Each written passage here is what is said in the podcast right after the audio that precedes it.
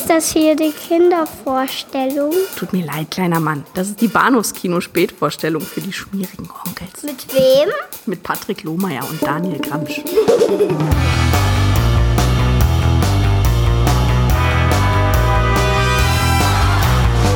Das Badezimmer. Aber hier haben sie inzwischen sauber gemacht. Großer Unterschied. Sie hätten nur das Blut sehen sollen. Der ganze, der ganze Raum war, na, es ist so grauenvoll, nicht zu beschreiben. Und ich sage Ihnen, hier hat man etwas sehr Wichtiges gefunden. Da drin. Es war so, der Mörder schlich sich vorsichtig hier herein. Die Tür war an, sonst war kein Geräusch. Und äh,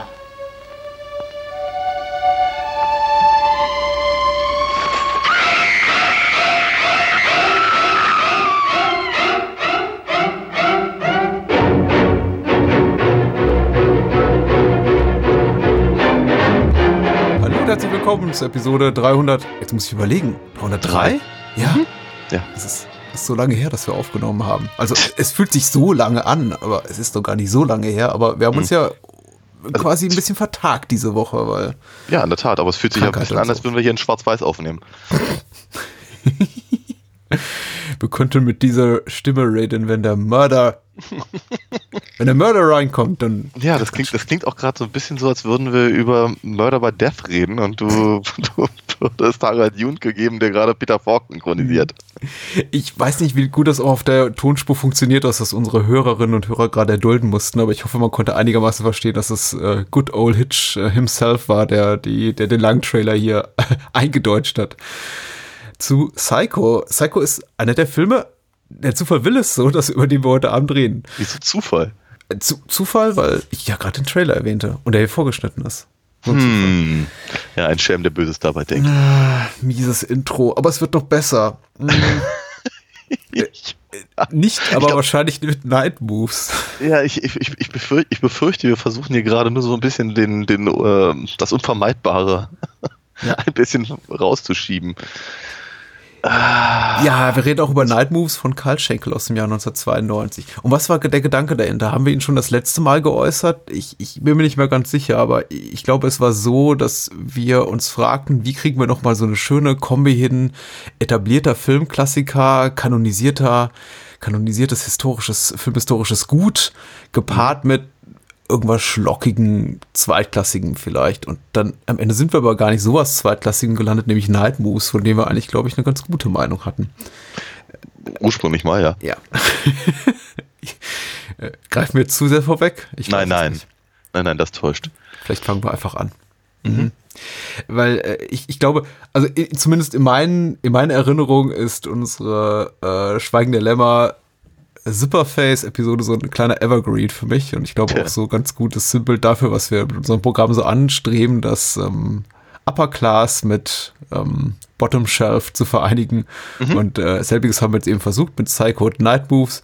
Wie gesagt, es ging so ein bisschen daneben, aber darüber wird dann zu reden sein. Zuvor die Inhaltsangabe zu diesem tollen Karl Schenkel-Film mit Christopher Lambert und Diane Lane in den Hauptrollen. Und zwar schreibt hier, möchte mal gucken, wie könnte es anders sein? Moonshade. Natürlich. Zwei Kinder spielen bei einem Turnier eine Schachpartie. Einer verliert das Spiel und gleich auch noch die Nerven. Er verletzt das andere Kind und wird daraufhin abgeholt. Und es ist sehr detailliert, muss ich sagen. Wow. Er wird daraufhin abgeholt, ja. Eines dieser Kinder war der heutige Großmeister Peter Sanderson, von, gespielt von Christopher Lambert, der während eines Großturniers auf einer amerikanischen Insel mit einem Mord konfrontiert wird. Da er das Opfer kannte, ist er schnell Hauptverdächtiger, doch dann meldet sich der Killer und kündigt weitere Tote an. Und das war's. In der Tat. So rund um 92 scheint das irgendwie aber auch so ein, äh, was so, so, so, so ein allgegenwärtiger Gedanke gewesen zu sein, ähm, äh, das, das alte Katz- und Maus-Spiel zwischen Killer und Ermittler, nennen wir es mal, äh, irgendwie umzumünzen auf, auf Schachspiel zwischen eben jenen beiden. Ich glaube, so, solche, solche Ideen wurden halt vielfach verwendet und mehr oder weniger halt zur gleichen Zeit. Ich denke, ich denke da ganz äh, prominent zum Beispiel an äh, Twin Peaks, Ja. in denen der die, die äh, zweite Staffel auch äh, zumindest zu einem gerüttelten Maß eben dieses, dieses, dieses Schachspiel zwischen, zwischen Wyndham Earl und, und, und Dale Cooper thematisiert. Mhm. Und daraus wurde ehrlicherweise bei Twin Peaks genauso wenig wie hier. Also von daher, wow. Ich habe mich ein bisschen auf den Film gefreut, weil es eben Aha. auch wirklich so ein bisschen es äh, ich habe es äh, ich habe mich auch tatsächlich auf eine Überraschung im besten Falle eine positive gefreut, weil genauso wie es vielen Menschen gegen die die die Ankündigung unserer dieswöchigen Episode bei Facebook und Twitter kommentiert haben, war ich auch der Auffassung, ja, ich habe den mal gesehen, das stimmt auch, ähm, habe ihn wieder zu großen Teilen vergessen, zweiter Haken, aber ich glaube, der war ganz gut. So, Mhm. Haken Nummer drei. Und da, da stand ein kleines Fragezeichen hinter. Und dann sah ich ihn eben, oder wir sahen ihn eben wieder und ich muss, ähm, naja, ich muss vorwegschicken, es ist, er ist nicht so gut. Nee, nee, aber ehrlicherweise nicht, nicht, nicht weil sie es nicht versucht hätten. Mhm. Das muss man ja ganz ehrlich sagen. Also der Film ist. Äh, äh, ich, ich, ich empfand ihn über weite Strecken als durchaus verhältnismäßig spannend. Mhm, mhm. Ähm, war, war selber ganz, ganz erstaunt darüber. Ich, ich, meine, ich mag Christopher Lambert auch sehr, sehr gerne. Ich mag Tom Skerritt, Daniel Baldwin, also, naja, ist eben auch da, ne? Ja. Ähm, wird- ich mag, ich mag halt diese, diese, diese Schachgeschichten, wie ich ja gerade erwähnt habe, äh, ha- hat, hat ja viele umgetrieben im Wert. Ich mag sowas eigentlich ganz gerne. Auch Serienmörder oder etwas so dieses Clever, diese, Cleverness und, und äh, wel- wel- welche, welche Botschaft steckt dahinter und das ist bei sieben oder sowas. Ähm, schon, das ist, das ist, ich, ja, nochmal, eigentlich, eigentlich müsste dieser Film ganz, ganz, ganz viele Knöpfe bei mir drücken und super gut funktionieren. Hm. Und aus unermerklichen Grund tut das aber nicht. Also er, er, er- er funktioniert über, ich möchte gar nicht mal sagen weite Strecken, aber über, über, über doch eine ganze, ganze Weile, weil er mich von Anfang an recht, recht, recht gut reinzieht. Also diese ganze, der ganze längere Prolog ist, ist, ist, ist angemessen creepy Mhm. Durch, durchaus auch sehr, sehr, sehr effektvoll ähm, ähm, umgesetzt und ähm, schon so, dass nee, wo, worauf das hinausläuft, sieht natürlich ein Blinder mit einem Krückstock und zwar aus keine Ahnung, 20 Meilen Entfernung, aber, aber, aber dennoch ist es halt, wenn man sich darauf einlässt, ist es halt gut. Es macht, macht schon Spaß. Mhm. Ähm, äh, auch, auch wird Christopher Lambert sehr, sehr zurückgenommenes Spiel, äh, das ihn halt ja irgendwie so einen, so einen, so einen Generalverdacht irgendwie bringt, funktioniert eben auch in diesem, in diesem Zusammenhang sehr gut. Ähm, die, ja, diese, ach, der, der, der Film macht einige Sachen wirklich richtig. Dieses, dieses, immer dieses Blitzlicht, klar, meine, dass da, dass dann irgendwann Polaroids bei rauskommen, ist auch einigermaßen offensichtlich, aber auch das funktioniert eben sehr, sehr gut. Und, und so, also ja, der, der, der, Film macht halt äh, handwerklich äh, sehr viel Gutes und er fun funktioniert eben auch auf seiner, auf der, auf der Ideenbasis, möchte ich es mal nennen. Und trotzdem schwingt der relativ schnell, ich würde mal sagen, so etwa nach einer halben Stunde oder sowas, schwingt er dann um und dann wird er auf einmal sehr behäbig und verlässt sich eigentlich im Prinzip nur noch auf seine, auf diese, auf diese Grundannahme, diese Grundidee, die er hatte.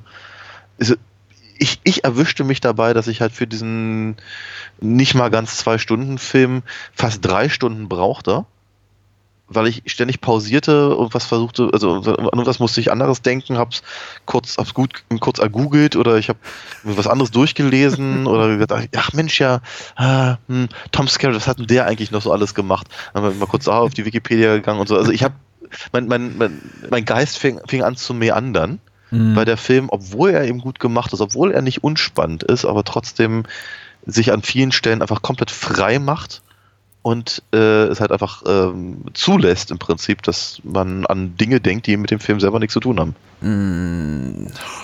Ich möchte ich, ich, ich möchte nicht unfair gegenüber Nightmove sein. Ich glaube, er will gar nicht so viel anders machen als ungefähr 1000 Serienkiller, Psychothriller vor ihm. Insofern, ich weiß nicht, das, die, das Ziel, das er sich selber steckt, ist nicht wahnsinnig hochtrabend. Insofern sollte man ihm vielleicht keinen Vorwurf draus machen, dass es jetzt nicht der super Überknaller-Film ist.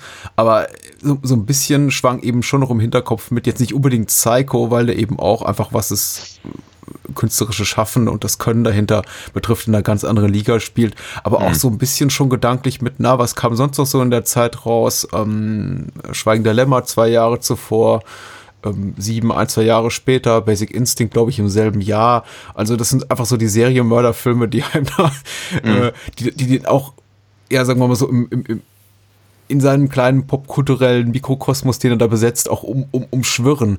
Und gemessen an denen schneidet er natürlich abgründig schlecht ab. Äh, ich ich finde den auch nicht verkehrt. Also ich möchte es auch nicht gemein sein. Er macht einiges richtig. Ich glaube, einige Sachen, die du jetzt, glaube ich, positiv erwähnt hast, die gefiel mir gar nicht so sehr. Vor allem eben die Tatsache, dass der Film immer versucht, aus allem so ein Geheimnis zu machen. Also Ja. in Bezug auch auf Christopher Laberts Figur, also Peter Sanderson. Ist das oder ist das nicht? Es war für mich ab irgendwann nur noch nervig nach dem dritten oder vierten Mal, in dem der Film eben versucht, ihn als potenziellen Killer wieder, wieder und wieder zu etablieren. Und wir als Zuschauer wissen, dass das nicht der Fall sein kann, weil wir haben ja den Schwarz-Weiß-Prolog gesehen und der ist eben auch relativ, also einprägsam, möchte ich sagen. Also es ist nicht die Art von kurzem Flashback, die man möglicherweise auch als Zuschauer vergisst und dann sich vielleicht nach einer halben Stunde fragt, hm, wer könnte nur sein Gegenspieler sein? Ja, man ja, denkt klar. die ganze Zeit an diesen anderen Jungen aus dem Schwarz-Weiß-Prolog, der Ja. die Hand verletzt hat und denkt, Ja. aber wann kommt der wieder ins Spiel? Ist der der Killer? Der muss es sein. Also ich muss mal sagen, die einzige, der einzige potenziell noch Gewalttäter in dem Film könnte noch sein blinder, blinder Mentor sein. Jeremy heißt der, glaube ich, der immer da so sitzt und ein bisschen sinister reinblickt, also soweit das eben noch kann, hinter seinen dunklen Brillengläsern. Aber auch der ist eben körperlich so gebrechlich und irgendwann auch so tot, dass er auch nicht mehr in Frage kommt. Auch diese Polaroid-Nummer, ich habe das Gefühl, der Film versucht tatsächlich also er spielt ja auf der Tonspur damit, dass wir immer diese, diese Schnappschussgeräusche hören und Ja. zeigt uns dann aber eben erst relativ spät, dass der Killer eben Fotos gemacht hat von seinen Opfern. Ja. Also Und vor allem zu einem Zeitpunkt, als ich schon seit einer Stunde weiß, ja, das ist das Geräusch einer Polaroid-Kamera gewesen. Absolut. Ähm, ich, ich, ich, ich glaube ja, dass der Film irgendwie versucht zu sagen, äh, irgendwie, na, könnte der andere Junge nicht eben vielleicht sogar Christopher Lambert gewesen sein? Na, also der, der, der, der, der, der, der kleine Dicke, der eben sehr creepy halt ist. Das versucht der Film ja öfter mal aufzumachen, aber es ist natürlich, es ist es funktioniert natürlich einfach so nicht. Ne? Also ähm, da, da äh, ist vielleicht einfach das Star-Image groß genug oder, oder die Erzählstruktur funktioniert eben nicht. Ich meine, die, äh, wir, wir haben jetzt nur die deutsche Fassung gesehen. Ähm, nicht zuletzt deswegen, weil sie, glaube ich, fast 20 Minuten länger ist. Oder zumindest 10 Ja. Minuten. Also äh, hat, hat verschiedene äh, weitere Handlungsstränge drin. ähm, und ähm, es ist einfach nur mal blöd, wenn du, wenn du eine, eine dermaßen prominente Synchronstimme wie Frank Laubrecht nimmst für den Killer. Ja, dann können sie ihn noch so sehr verzerren. Das heißt, mit anderen Worten, das, nächste, das erste Mal, wenn, wenn irgendeine Randfigur auftaucht mit der Synchronstimme von Kevin Costner beispielsweise, ja, das ist einfach sehr unclever gelöst. Ja. Denkst dir, okay, ja, der hat jetzt keine tragende Rolle im, im, im so rein plottechnisch, ja, aber die Synchronstimme erkenne ich natürlich sofort. Ja. Ja, und ähm, damit ist halt das Mysterium. Was ich merkwürdig fand, ist tatsächlich, also gut, nicht jeder, nicht jeder Serienkiller-Film muss sieben sein und dann mit, äh, mit, mit, mit, mit Kevin Spacey als äh, John Doe glänzen oder jetzt nicht mehr glänzen angesichts des aktuellen Status von Kevin Spaceys Karriere. Aber äh, ich war da doch so ein bisschen, na, enttäuscht nicht, aber überrascht zumindest darüber, weil ich konnte mich wirklich nicht mehr dran erinnern, dass man so einen absoluten Niemand dann in der Rolle des äh, Killers besetzt hat und dass das tatsächlich auch ein Schauspieler war, der noch nicht mal in den Endcredits dann aufgeführt wurde. Ich musste mir wirklich mühsam ersuchen. Äh, Charles Ja. Bailey Gates heißt der, der Mann, hat Ja. überhaupt keine weitere Karriere gehabt, vielleicht irgendwie Komparsenrollen in zwei, drei weiteren Filmen gehabt und ist dann einfach komplett verschwunden. Also wunderte mich schon, weil ich eben, wie, du schon richtig sagst, gerade wenn man den Film auf Deutsch sieht, die Synchronstimme impliziert eben, hm, da wartet am Ende doch quasi so ein prominentes Gesicht auf uns, äh, Ja. der auch so einen Aha-Moment auslöst. Aber nee, tatsächlich ist dann da einfach so ein wenig, wenig charismatischer Typ, der seine Sache gut macht. Ich meine, der, der spielt jetzt ordentlich, chargiert ein bisschen rum und beißt dann adäquat ins Gras, aber niemand, an dem man sich noch bis zum Abspann groß erinnert. Außer, Ja. ach, der Typ. Und dann heißt er eben auch noch David. Also austauschbar, wie es nur irgendwie geht, auch namentlich. Hm. soll jetzt gar nicht so wertend klingen, wie es vielleicht rüberkam, aber hat mich doch tatsächlich überrascht, weil da hatte ich tatsächlich auf ein bisschen, bisschen, bisschen mehr gehofft. Aber das ist eben auch so ein bisschen, glaube ich, mein Problem mit dem Film grundsätzlich. Ich habe immer auf ein bisschen mehr gehofft und bekam das eben nicht so ganz. Ähm, der Film hat zwischendurch auch mal so Momente, in denen ich denke, okay, jetzt wird so richtig abgründig, jetzt wird auch so ein bisschen schlockig, sleasig, blöd, äh, einfach auch so ein bisschen hemmungslos. Ich, ich, ich möchte abgründige Kost auch genießen. Der Film bietet ja zum Beispiel zu Beginn, gleich relativ zu Beginn, relativ pikante Sexszene, möchte ich mal sagen, zumindest für US-amerikanische Verhältnisse. Also das kommt schon irgendwie teilweise zumindest an das ran, was man im selben Jahr im Basic Instinct sah. Der, der Junge, der hier das äh, von der Decke tropfende Blut probiert, mhm. also erstmal Finger dran, ab in den Mund und das war alles so ein bisschen, ah, das, äh, es, es wirkte so angenehm albern, möchte ich es nennen. Äh, ja. Und äh, auch die, äh, der Auftritt der Bürgermeisterin später, die so quasi die Rolle des, des Sheriffs in, äh, des Bürgermeisters in Jaws übernimmt, die, die ja, sagt ja. so, nein, ach, ein Serienkiller in unserer, in unserer kleinen Kommune, das kann doch die, die, die Feierlichkeiten zur großen 200-Jahr-Feier nicht stören. Und so. Richtig, genau. Und, äh, der hat, er hat immer so, der Film hatte so aberwitzige Momente, auch der Typ hier mit dem Aluhut, äh, und also, ja, von denen, wo ich sagte, ja, bitte mehr davon, ich will, ich will genau diesen bekloppten Film sehen, weil die, die Thriller-Handlung ist sehr, sehr konventionell und die Figuren sind eben auch sehr konventionell. Aber der Film lebt eben von diesen kleinen, bekloppten Momenten und die verschwinden leider zunehmend. Mhm. Und äh, das hat mich, hat mich dann so ein bisschen äh, nicht traurig, aber enttäuscht gestimmt gegen Ende. Ja. Es war aber zu wenig davon da. Ja, total, total verständlich.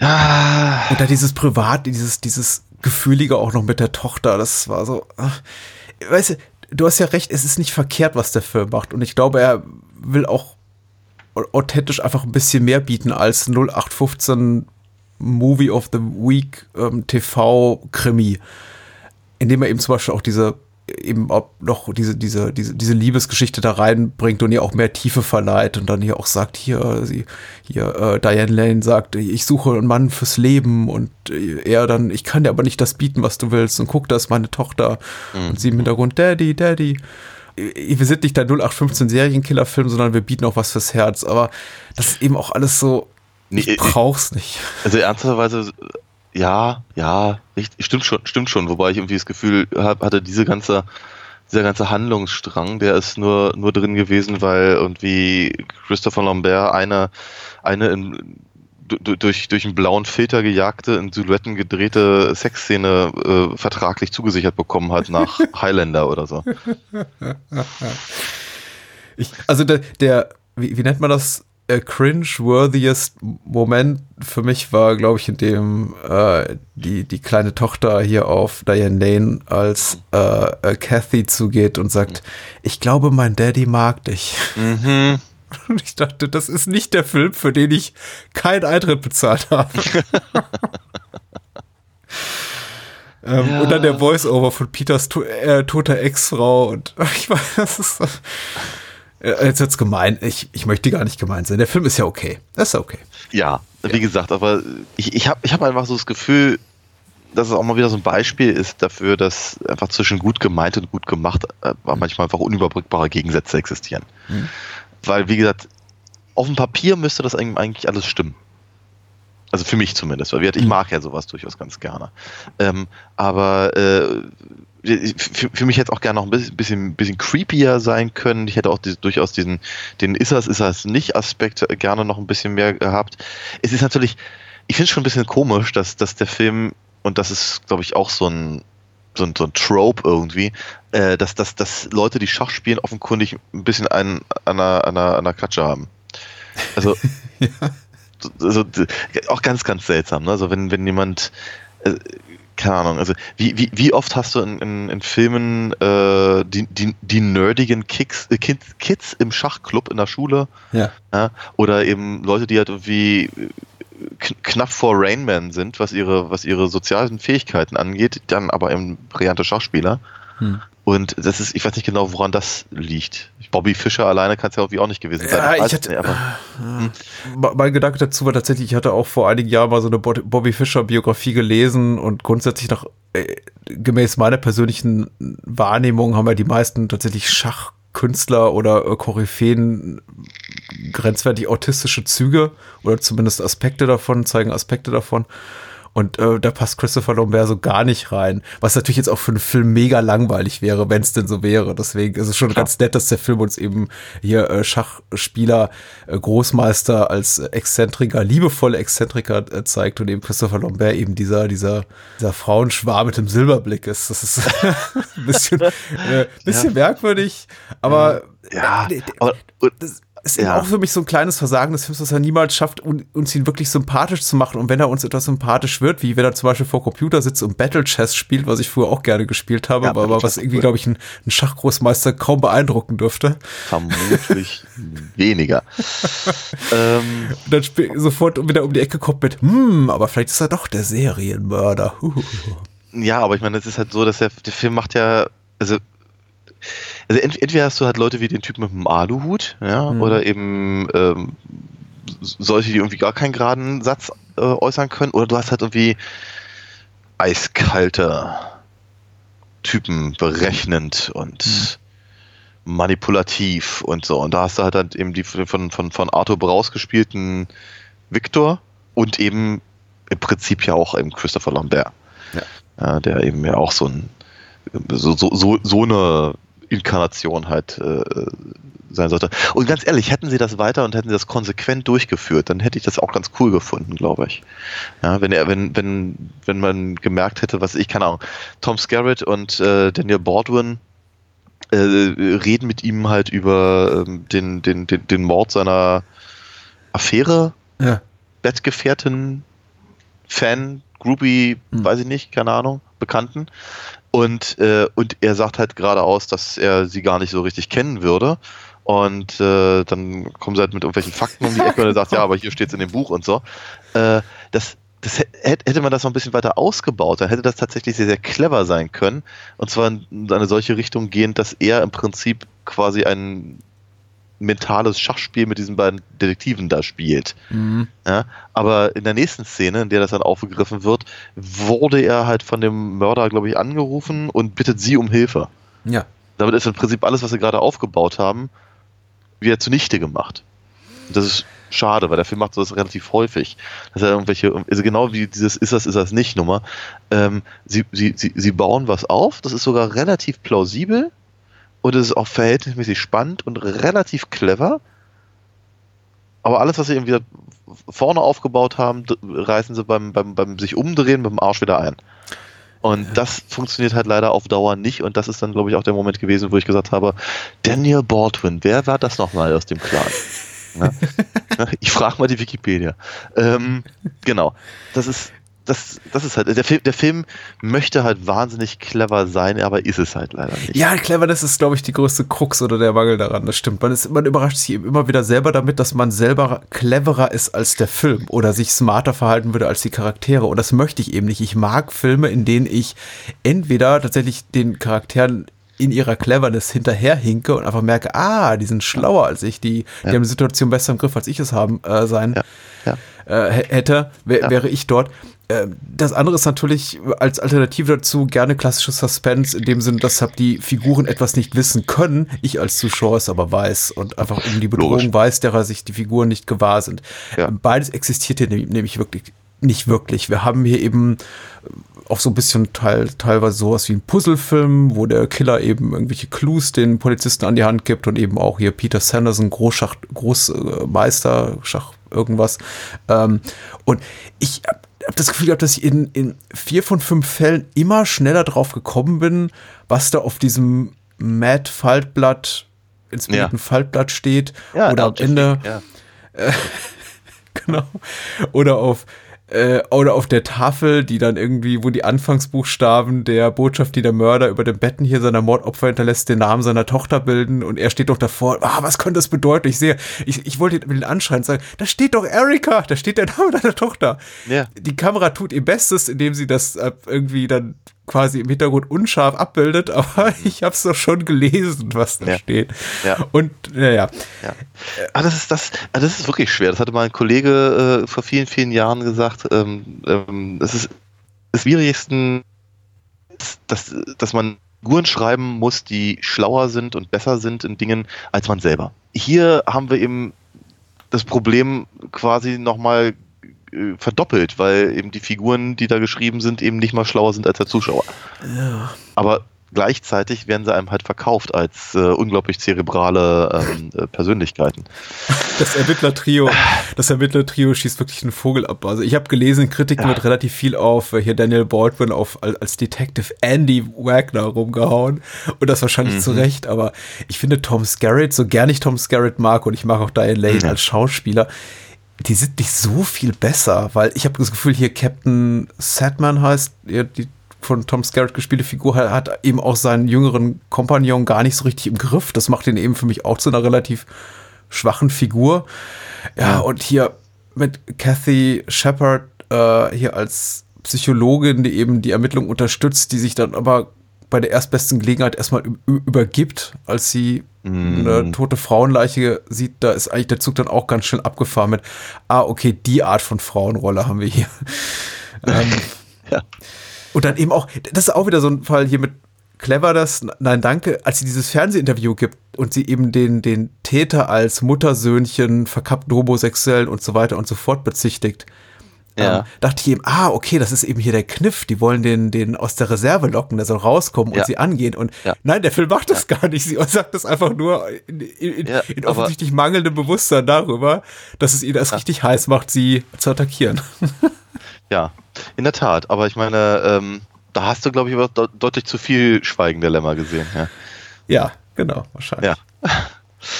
Nee, aber das ist, wenn, wenn, wenn, wenn er dann eben tatsächlich am, am Ende sich offenbart und dann eben auch wieder nur so ein, so, so, ein- so ein Trenchcoat tragender, so ein, so so ein Abziehböse, Abziehbild-Bösewicht ist, äh, dann, anfängt über seine Mama zu jammern und ach nee, Ja. ach, es funktioniert alles, es funktioniert alles nicht. Ist auch gut. Wir können, wir können Night Moves jetzt auch ruhen lassen langsam. Ja. Wa- wa- Was, was, Entschuldigung, was, was, ich habe es schon wieder vergessen. Ich weiß, aber der, der, der, das letzte, das letzte Wort, das, also, hätte, das letzte Wort des, des Filmes nicht Schachmatt sein müssen? Aber er sagt irgendwie, das Spiel ist aus oder sowas? Oder End, Ende, Ende Gelände? Keine Ahnung, was er da Ja, ich glaube, Game Over, sagt der Original. Ja, wie sowas, Hm. sowas, sowas wie, boah, ey. Nee. Und außerdem hängen, hängen, hängen sie immer noch, ich meine, sie hängen immer noch in dieser komischen Kanalisation rum. ja. Mit, mit Tom Skerritt, dem gerade die, die Kehle aufgeschnitten wurde. Man weiß nicht genau, ist der jetzt tot oder nicht. Äh, vermutlich ja. Äh, genau das ist das Problem. Ich meine, er hat jetzt gerade den Killer umgebracht, diesen Computer-Fuzzi. Ähm, äh, alle anderen sind auch tot, die irgendwas darüber hätten sagen können. Ich glaube, die, die halbe Polizei äh, von der Insel da äh, ähm, ist, ist massakriert. Ich meine, sind seine Pro sind Christopher Lamberts Probleme jetzt tatsächlich gelöst, nur weil der Killer tot ist? Ich habe irgendwie das Gefühl, nein. Der Film, Also, der Film drückt sich um eine Beantwortung dieser Frage einfach, indem er sehr, sehr schnell zu den Endcredits dann schneidet. ja. Also un ungewöhnlich schnell für einen Film, für einen relativ modernen Film, wo man ja dann natürlich eigentlich doch nochmal sowas wie, ein, wie einen kleinen Epilog erwartet. Einfach so ein, wenigstens ein, der Zusammenkunft der Familie und Tom Skerritt, der vielleicht doch noch überlebt hat und stark bandagiert vor dem Krankenhaus sitzt und sagt, ich wünsche euch alles Gute für die Zukunft oder so. Ja, und was, und was in der Richtung, aber ich meine, ganz ehrlich, aber äh, ich meine, wo, wo, wom- womit hat sich eigentlich Christopher Lamberts äh, Rolle diesen, diesen, diesen One-Liner verdient? Er ist Christopher Lambert. Und es kann nur einen geben, oder was? Also, Ja, richtig. Also man muss ja auch sagen, dass als kleines, äh, als witzige Hab- Happen Trivia dazu, in unseren mitteleuropäischen Breiten genießt ja Christopher Lambert doch durchaus höheren Starstatus als jetzt in den USA. Deswegen kam er auch Night Moves so gut wie gar nicht in den US-Kinos raus. Aber hierzulande war das, glaube ich, ich, ich weiß nicht, man hat schon so das Gefühl gehabt, ja, der, der muss eigentlich gar nicht so viel dafür tun, um sich diesen, diesen knackigen One-Liner so zum Ende auch geben zu dürfen. Uns geben zu dürfen, wie auch immer, mitgeben zu dürfen. Ich erkenne übrigens ein Leitmotiv. Also ich weiß nicht, ob es zum Leitmotiv unserer Podcast-Episode oder Filme, über die wir sprechen wird, aber wir haben schon wieder ähm, zum Finale eine Prügelei in einem äh, teilüberflutet, überfluteten Heizungskeller. ähm, Du meinst wie, wie, Lockup. Alone Notes, Ja, oder? genau. Das könnte häufiger vorkommen. Mal gucken. Tja.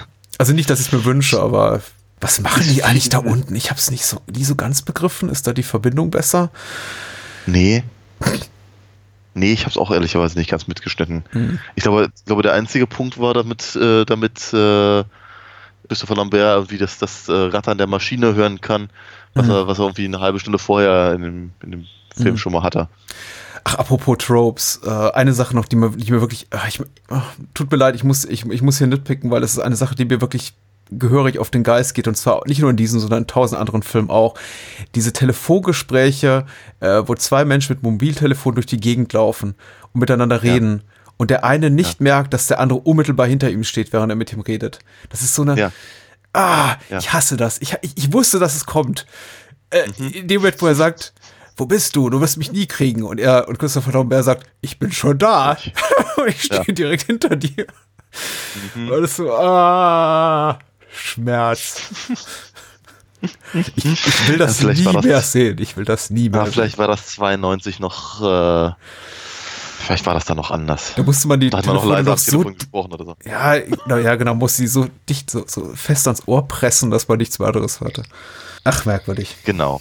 Noch ja, was? nee, wie gesagt, also ich finde ich find's halt, ich fand's halt wirklich ein bisschen, ich find's, ich find's ein bisschen schade, Hm. weil, weil ich mir doch ein bisschen mehr erhofft habe. Ich fühlte mich größtenteils recht gut unterhalten, aber eben deutlich, deutlich unterfordert. Und äh, ich glaube, der Film hat ganz, ganz viele Chancen, die er leider nicht so nutzt, wie, wie er könnte. Ja, ich äh, teile diese Meinung und wie gesagt, hätte der Film noch ein paar demente Momente mehr gehabt, wäre ich wahrscheinlich noch sehr viel Momente. wohlwollender. Ja, allein dieser Moment so kurz vor Schluss, als eben äh, Daniel Baldwin, äh, Detective Andy, umgebracht wird und kurz unklar ist, ob er vielleicht sogar der Killer ist. Und wir sehen Ja. den Mord an ihm nicht, aber wir sehen, wie der, äh, wie der Leichnam, wie Andys Leichnam äh, Christopher Lambert entgegenfällt, tot im Wandschrank. das wird auch wieder, das war wieder so ein kleiner, wirklich sehr skurriler Moment, weil ich dachte, ah, okay, da hat sich der Killer wirklich die Mühe gemacht, diesen, diesen schweren, großen Mann in diesen Kleiderschrank rein zu buxieren, einfach nur für den Fall der Fälle, dass Christopher Lambert den öffnen könnte und sich erschreckt. Ja. Das Ja, hat Spaß ja, gemacht. natürlich. Ja. Hätte ich auch einfach liegen lassen können, weil ja, Ja. es gab keinen zwingenden Ja. Grund, aber gut.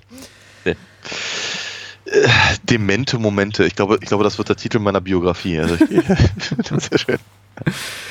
Ähm, bis die erscheint, diese Biografie, wohin sollte man denn gehen, online zumindest, um mehr von dir zu erfahren und deinem Schaffen?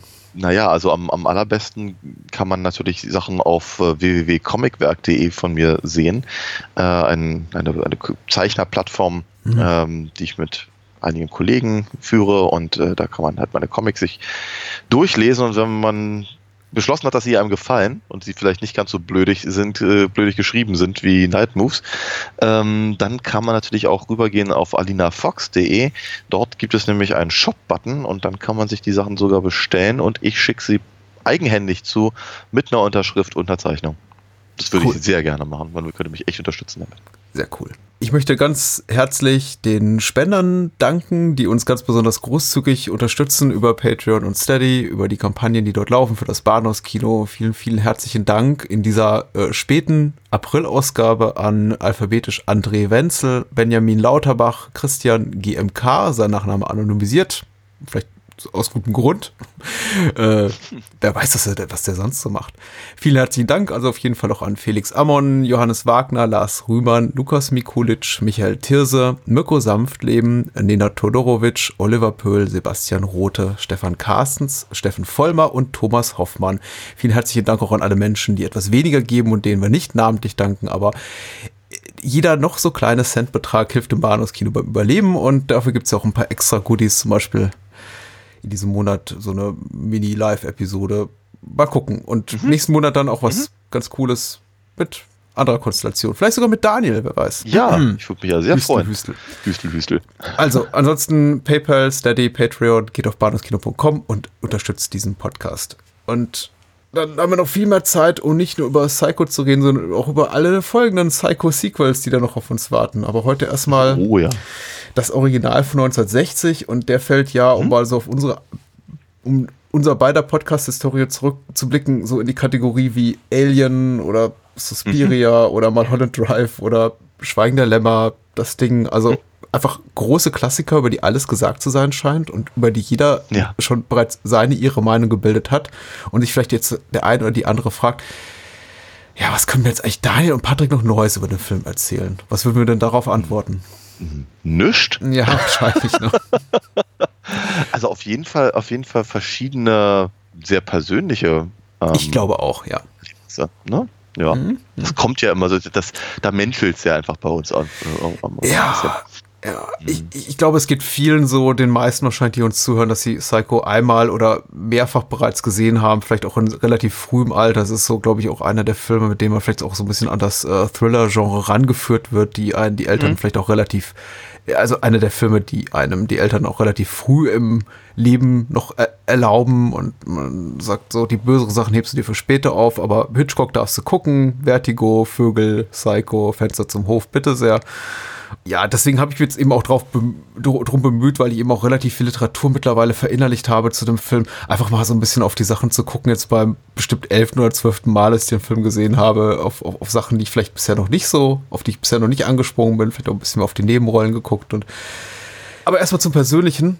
Wie ist denn so deine persönliche Historie mit dem Film? Lange damit gelebt? Meine- Ja, doch, durchaus. Also, glaube ich, lange bevor ich ihn gesehen habe. Mhm. Ähm, Psycho ist einer von diesen Filmen, von denen mir mein Vater schon, schon erzählt hat. Also, äh, die, sagen wir mal, die, die, ähm, das, das, das, das äh, filmische Wissen vermittelt durch, durch meine Familie beschränkte sich halt eigentlich größtenteils entweder auf, naja, sowas wie Bud Spencer und Terence Hill oder die Olsenbande oder äh, die Louis de Finesse äh, Gendarmenfilme oder sowas in der Richtung. Oder von mir ist auch Winnetou und Old Shatterhand. Mhm. Aber ab und an schlich sich halt eben auch ein echter Klassiker rein, sowas wie die Brücke am Quai, wie mir das Lied vom Tod, äh, der Flug des Phönix, gesprengte Ketten, so eine Sachen halt. Ja. Und, äh, und äh, Psycho war eben auch mit dabei, oder psychologischerweise, wie wir gesagt haben, weil seines Zeichens nämlich einer von den einzigen beiden Horrorfilmen, die mein Vater jemals bewusst gesehen hat, im Kino noch seinerzeit. Der, der andere war Tarantula. Hm. Und nach beiden Filmen hat er dann beschlossen, nee, das Genre ist nichts für ihn. Muss er nie wieder gucken. So, und das hat mich natürlich total fasziniert. Das fand ich natürlich toll. Da dachte ich mir, oh, hier, da, da, gibt es was, was zu hart ist für meinen Dad. Also, hm, ich weiß gar nicht in welchem Zusammenhang, vermutlich bei irgendeiner stundenlangen Wanderschaft durch den Harz oder sowas, ähm, äh, erzählte mir also mein, äh, mein Vater die komplette Story von Psycho Natürlich. den er ein einziges Mal gesehen hatte und das eben grob geschätzte 30 Jahre bevor er mir davor, davon erzählte. Hm. Und er konnte es auch im Detail alles wiedergeben. Das hat mich sehr fasziniert. Hm. Und das heißt, praktisch, ich, ich kannte den Film in- und auswendig, bevor ich ihn überhaupt gesehen habe. Ja. So, und ich erinnere mich daran, äh, irgendwann lief der auch mal im Fernsehen und dachte mir, ich möchte ihn eben auch gerne sehen. Und ich durfte nicht. Ich weiß nicht genau, wie alt ich da war. Zehn, elf vielleicht. Ähm, war jedenfalls nichts, was ich, was ich, äh, was ich sehen durfte, weil das eben mein Vater so schockiert hat, offenkundig damals in, in den 60ern. Ähm, allerdings ein oder zwei Jahre später waren wir wiederum im, im Urlaub in, in, in Österreich, ich kann mich da sehr gut dran erinnern, ähm, und da lief er im ORF und äh, auf einmal durfte ich ihn gucken. Also wir selber hatten keinen Fernseher, das heißt, ich habe da irgendwie bei der, auf dem Fernseher der, der Gastfamilie mit der, äh, mit der Tochter der Gastfamilie, also Psycho geguckt. Und ähm, äh, alle, alle ver- verschiedenen Familien haben sich äh, danach äh, große Sorgen gemacht darüber, wie sehr uns dieser Film wohl psychisch äh, belastet haben mag, aber wir fanden ihn eigentlich irgendwie ganz cool. Sie hatte zu dem Zeitpunkt im Übrigen auch schon Gesichter des Todes gesehen, also von daher kam Hitchcock, Hitchcock da, glaube ich, nicht Auch ein schönes nah. Double Feature. Ja, das wäre gut gewesen, ne? Mhm. Ähm, genau, jedenfalls, äh, das, das war, das war halt genau das. Also logischerweise, als ich das erste Mal Psycho gesehen habe, hat mich natürlich der Plot halt überhaupt nicht, äh, überhaupt nicht mehr vom, vom, vom, vom Hocker gerissen, weil ich wusste ja eigentlich alles. Und trotzdem war ich halt wie weggeblasen, weil einfach dieser Film einfach wahnwitzig gut in dem ist, was er tut. Und Ich Mhm. glaube, darüber werden wir heute auch noch reden. Ich habe mich oft gefragt, also beziehungsweise ich frage mich jedes Mal, wenn ich Psycho sehe oder Psycho, ähm, wann war das letzte Mal oder wann war das Jahr, in dem man Psycho noch sehen konnte mit wirklich unverbraucht, mit frischen Augen, ohne um die Duschszene zu wissen und solche Sachen. Denn die Ja. war für eben in meiner persönlichen Wahrnehmung immer da. Ich glaube, bevor Klar. ich überhaupt nur einen Clip davon gesehen hatte, wusste ich, das ist der Film mit dem Duschmord. Und Mhm. dass da eine Frau ums Leben kommen würde. Und da eben in der ersten Filmhälfte nur eine Frau eine nennenswerte Rolle spielt, jetzt mal von hier Pat Hitchcock als, als Sekretärin abgesehen, ja. war eben auch relativ klar, wer das sein würde. Das heißt, ich konnte diesen Film niemals natürlich ungespoilert genießen, wie man es heute sagen würde. Also Spoiler auch ein Wort, das in meiner äh, jugendlichen Wahrnehmung noch nicht vorhanden war. Aber es machte eben auch nichts. Ähm, dazu kam eben auch noch, dass ich, äh, nicht dass nur, dass ich um die Story wusste, ich wusste eben auch noch um die Handlung des Romans, den mein Vater ganz toll fand. Er meinte, ach, du musst irgendwann, wenn du alt genug bist, liest du das Buch hier von Robert Block. Äh, das ist auch ganz toll, das ist noch viel spannender und härter als der Film. Das ist nicht wirklich wahr, muss ich dann zu meiner Enttäuschung später feststellen. Das ist einfach nur anders ein bisschen. Also es ist ein sehr gutes Buch, fast schon na, eher Novelle, ist ein relativ schmales Büchlein, aber es ist sehr, sehr mhm. gut, aber es ist eben relativ anders auch. Also auch vor allem äh, Norman Bates Figur ist sehr, sehr anders angelegt. Aber, aber sei es mhm. drum. Äh, der Film ist zu Recht der größere Klassiker und den habe ich eben in so vielerlei Hinsicht dann nicht mehr ungespoilert erleben können. Ich wusste eben einfach durch Filmdokumentationen, Werbeclips, die das Ganze parodiert haben, wie auch immer, Klar. Musikvideos, dass da eine Duschszene kommen würde mein Vater hatte mir vom Roman und intensiv inhaltlich vom Film erzählt. Und ich habe eben so eine, die Magie von Hollywood-Dokumentation gesehen, irgendwann mal im ersten Programm. Das weiß ich noch, in viel zu viel, viel zu jungem Alter, in dem eben auch dieses äh, Haus gezeigt wurde. Äh, ja. Das Haus von Norman Bates Mutter. Ich glaube, damals noch im, irgendwo im Universal Backlot oder sogar schon in, in, der, in Universal Studios, in diesem Freizeitpark. Ich weiß das gar nicht mehr. Ja, genau. Also da habe ich auf jeden Fall auch gesehen, ja. Beide, beide Versionen. Es wurde jedenfalls das Ganze dokumentiert, auch äh, quasi wie der Film entstanden ist und das Ganze eben auch noch mal gewürzt, möchte ich sagen, mit dem ein oder anderen Ausschnitt, inklusive dem Ausschnitt, wo eben äh, Lila Crane in den Keller rennt und den Stuhl umdreht und ihr dann eben das ähm, Gesicht von Norman Bates toter Mutter entgegenlacht. Ja, ja. Ähm, Habe ich gesehen mit sieben oder so. Okay. Und hab nicht geschlafen, die drei folgenden Nächte.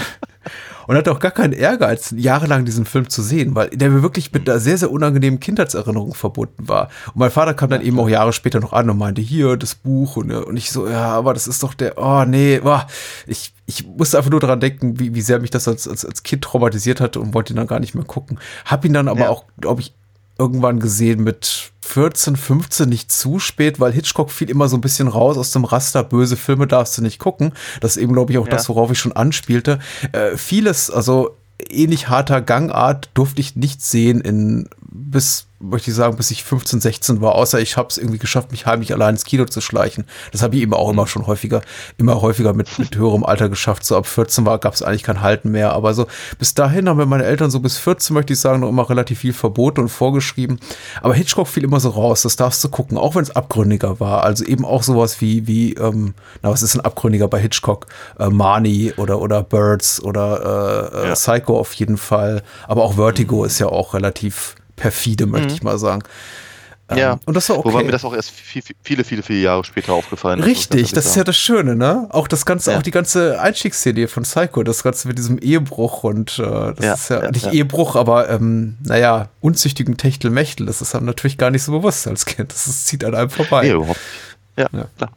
Und dass Norman Bates seine Mutter umgebracht hat und, und den Liebhaber seiner Mutter, das ist ja sehr komplett vergessen. Und jedes Mal, wenn ich das jetzt auch noch sehe im Erwachsenenalter, denke ich mir, ach so, stimmt ja. Also diese ganzen, also meine Kindheitswahrnehmung oder jugendliche Wahrnehmung dieses Films ist immer noch sehr, sehr intensiv in der Form, dass ich einige der etwas, sagen wir mal, äh, frivoleren Aspekte auch des Drehbuchs, wenn die dann auftauchen im Film, äh, bei denen ich mir immer noch denke, ach stimmt ja, das kam mhm. ja auch noch drin vor. Oh, ist das fies. Vor allem für 1960. Und jetzt ja, sind wir hier, 2019. Das, genau, ich glaube, das ist natürlich eine der, ja, aber das ist ja auch keine, das ist, das ist wirklich keine neue Erkenntnis, aber eben eine der großen äh, Errungenschaften von, von, von Hitchcock war es eben ja nun mal, ähm, wirklich abgründige ähm, The Themen mhm. so zu verpacken, dass es keiner gemerkt hat. Ja.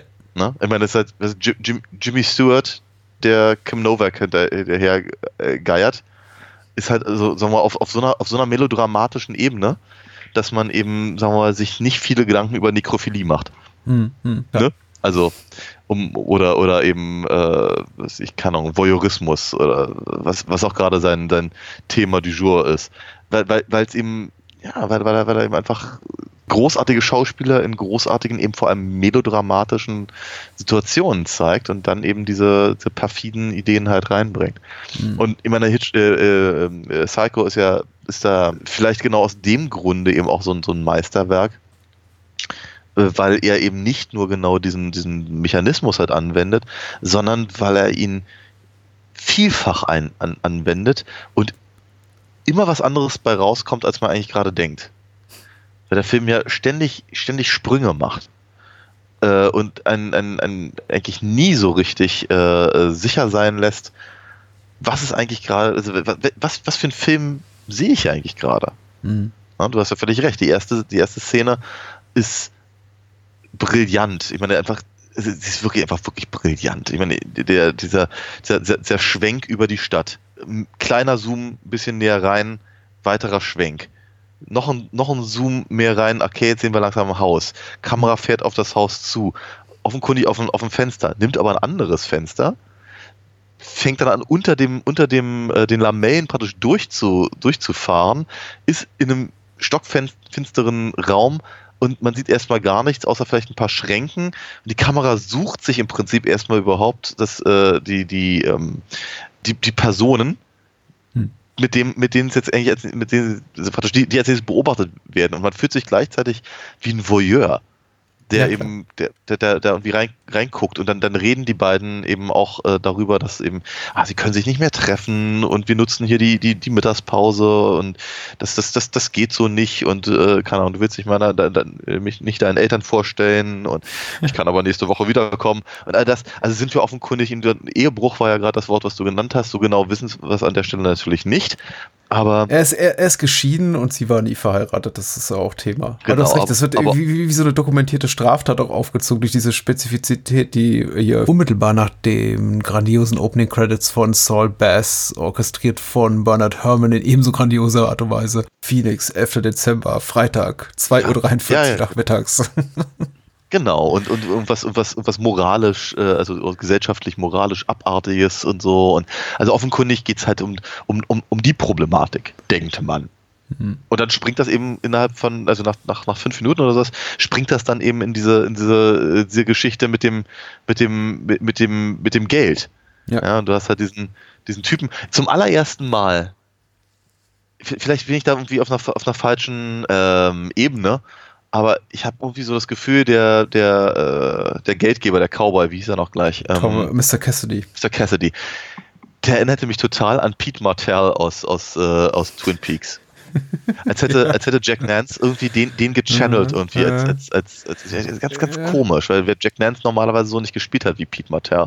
Also mhm. äh, ich, zum, zum allerersten Mal muss ich dran denken, ich weiß nicht warum. Ist aber auch wurscht. Auf jeden Fall, ähm, genau, auf jeden Fall dann, dann halt das, das, das unterschlagene Geld und dann eben die Gewissensbisse und dann eben diese, diese sehr, sehr spannende äh, Autofahrt mit der, mit der, mit der brillanten Musik von Bernard Herrmann und eben ihren, ihren vorgestellten Gedanken.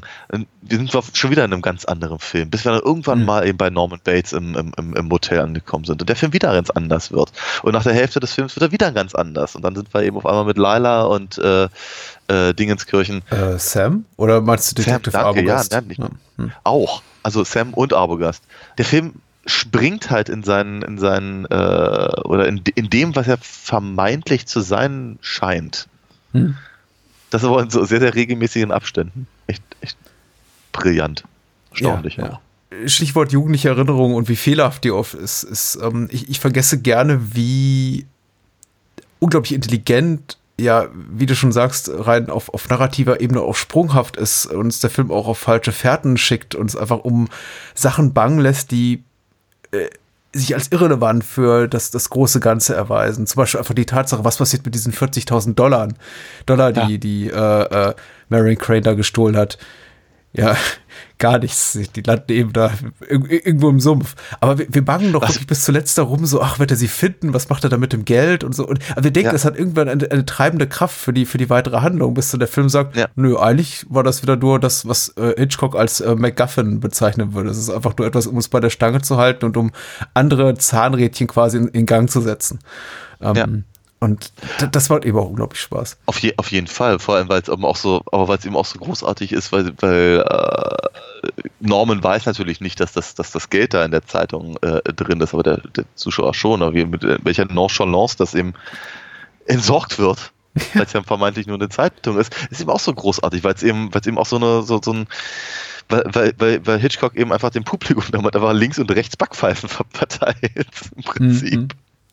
Ja, wie, ja, ja, ach, ich du glaube, dachtest, das sei interessant, ja. ja genau. Mm, das hat schon, das hat schon, schon was wirklich perfides, wenn auch, äh, also wenn, wenn gezeigt wird, wie Norman die, die, die Wohnung nach dem, nach dem Duschmord eben aufräumt und versucht, alle Spuren zu beseitigen und die Kamera dann so mhm. langsam durchs Zimmer gleitet und kurz so auf diesem, auf dem Geldbündel versteckt in dieser Zeitung verweilt, ja. um dann weiter zu schwenken und uns natürlich als Zuschauer die Frage stellen lässt, hm, wird das fitten, wird das nicht fitten, wird vielleicht ein, ein, Polizist, von dem wir bisher noch nichts ahnen, auftauchen, vielleicht der, den wir zu Beginn des Films gesehen haben und ihm irgendwie auf die Schliche ja. kommen, weil sie das Geldbündel entdecken. Aber nee, nee, es wird, es wird entsorgt, unzeremoniell.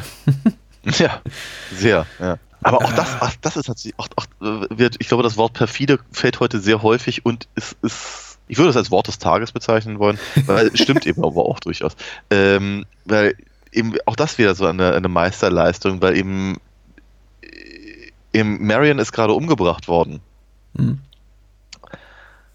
Und wir verbringen mehr Zeit mit Norman dabei, wie er, wie er, wie er den, den, den, den Mord vertuscht und da aufräumt und putzt und wischt und wienert und bohnert und ja. eben dann irgendwann das, das äh, Auto im Sumpf versinken lässt, als mit dem Mord an sich.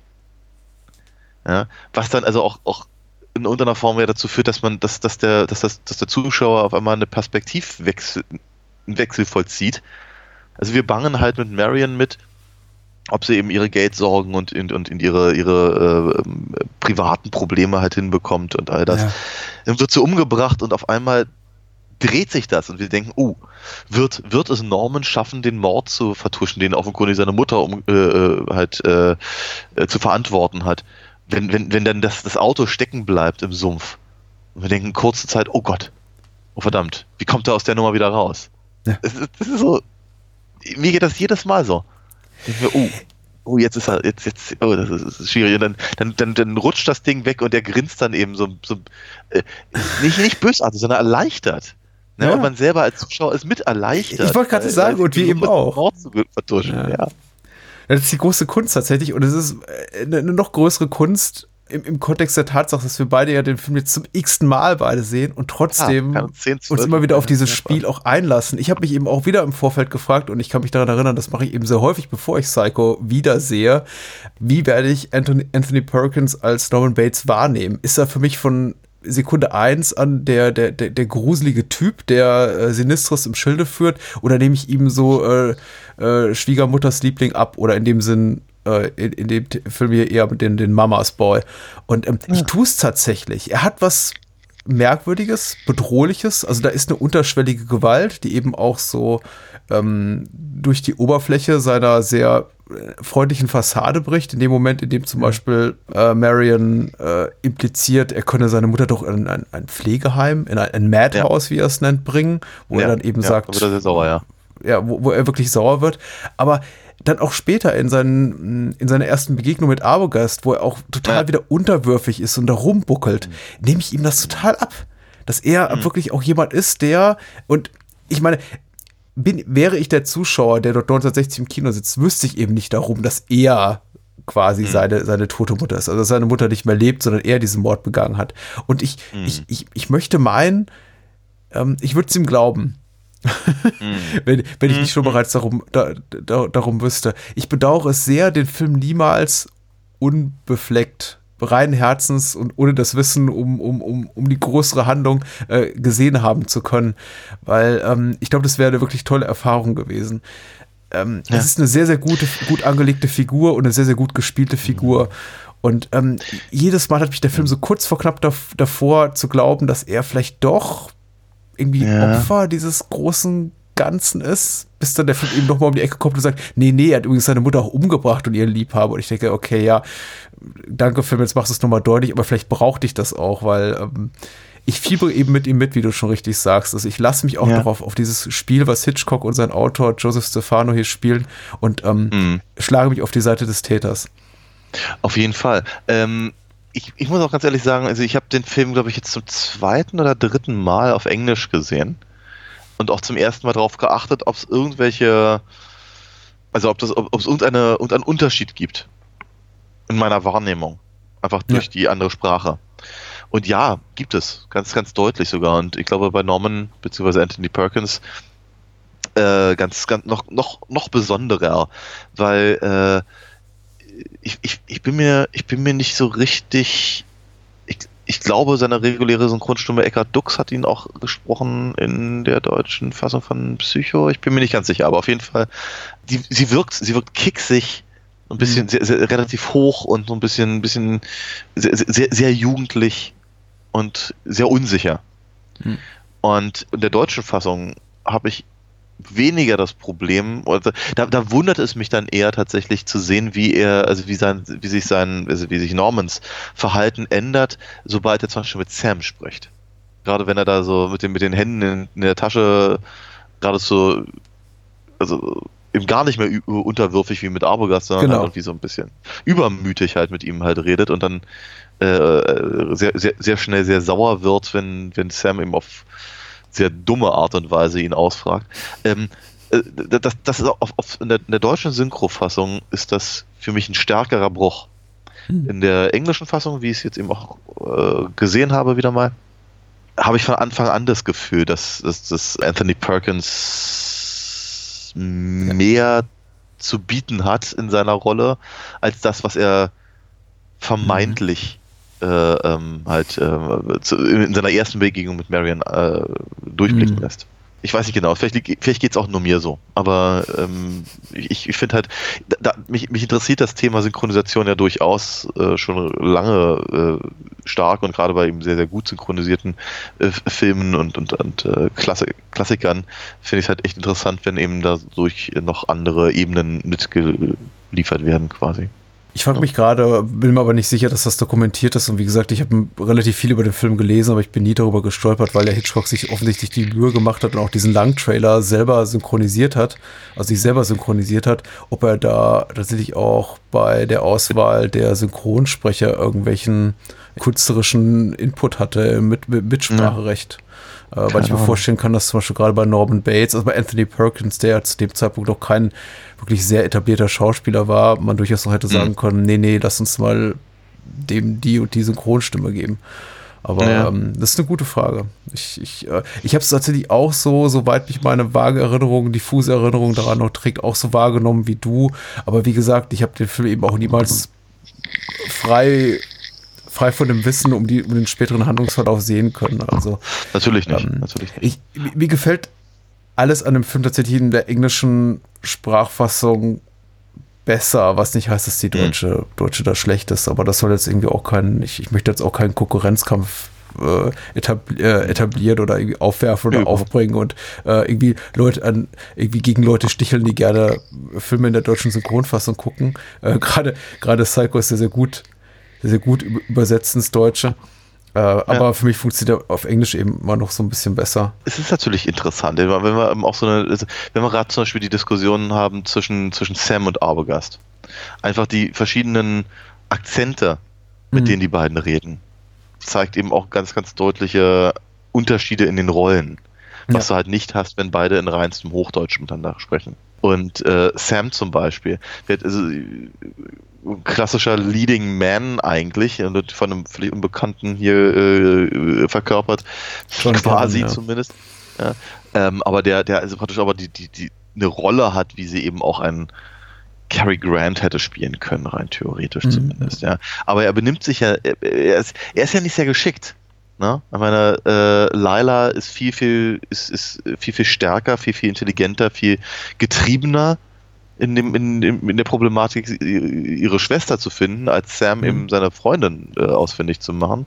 Und äh, mutiger und lässt sich auf ga- ganz andere Sachen ein und, und Sam ist halt eher so, äh, er sieht eher, also auf, auf Englisch wirkt er halt eben eher so, als würde er sich jede Sekunde irgendwie die Ärmel hochkrempeln und jemand auf die Nase geben.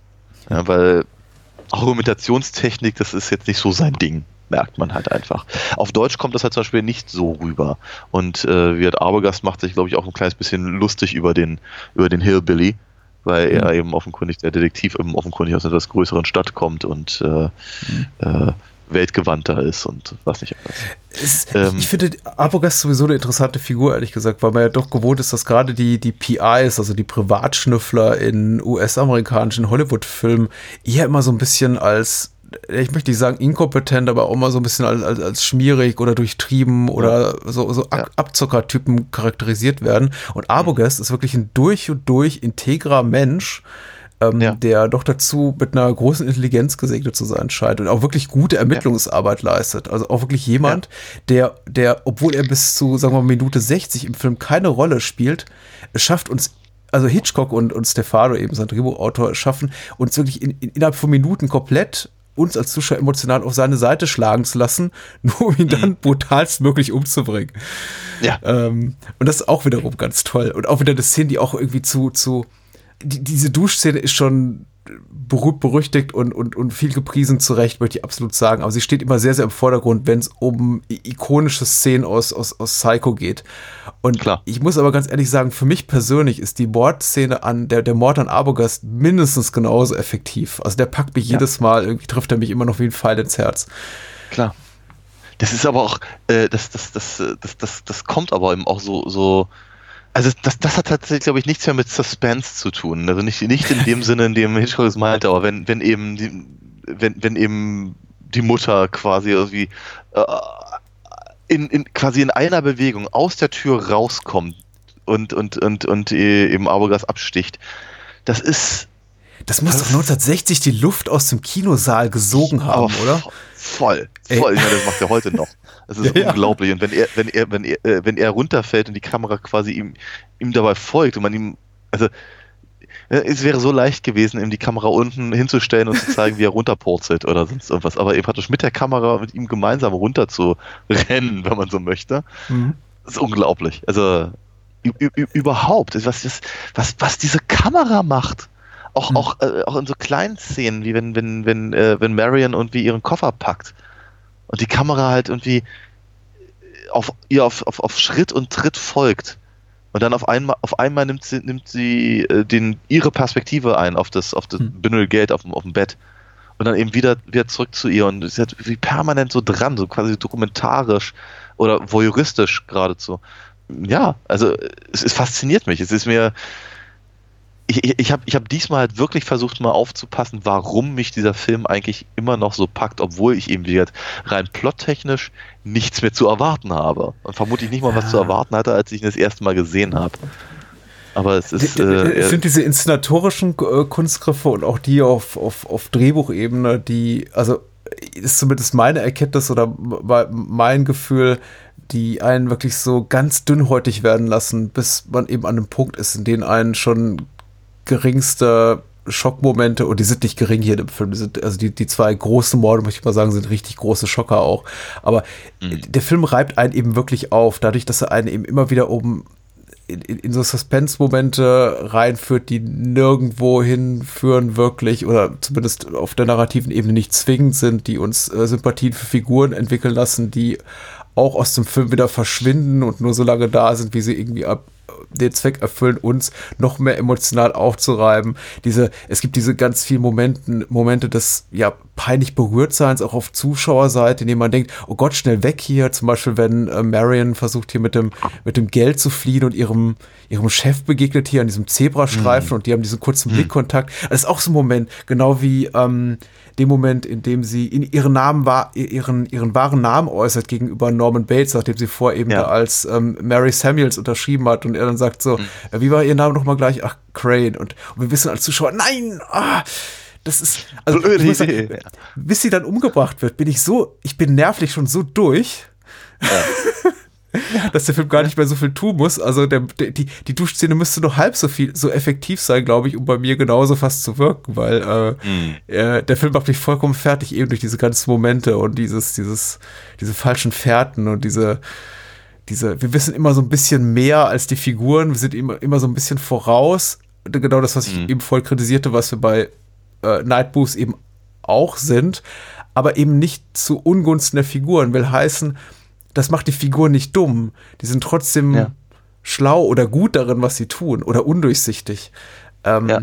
Aber wir als Zuschauer haben einfach einen Vorteil, den wir vielleicht auch gar nicht haben wollen. Ich will in diesem oft diesen Momenten gar nicht mehr wissen. Ich will nicht wissen, was Marion offenbar nicht bewusst ist, dass sie sich gerade verplappert hat gegenüber Norman.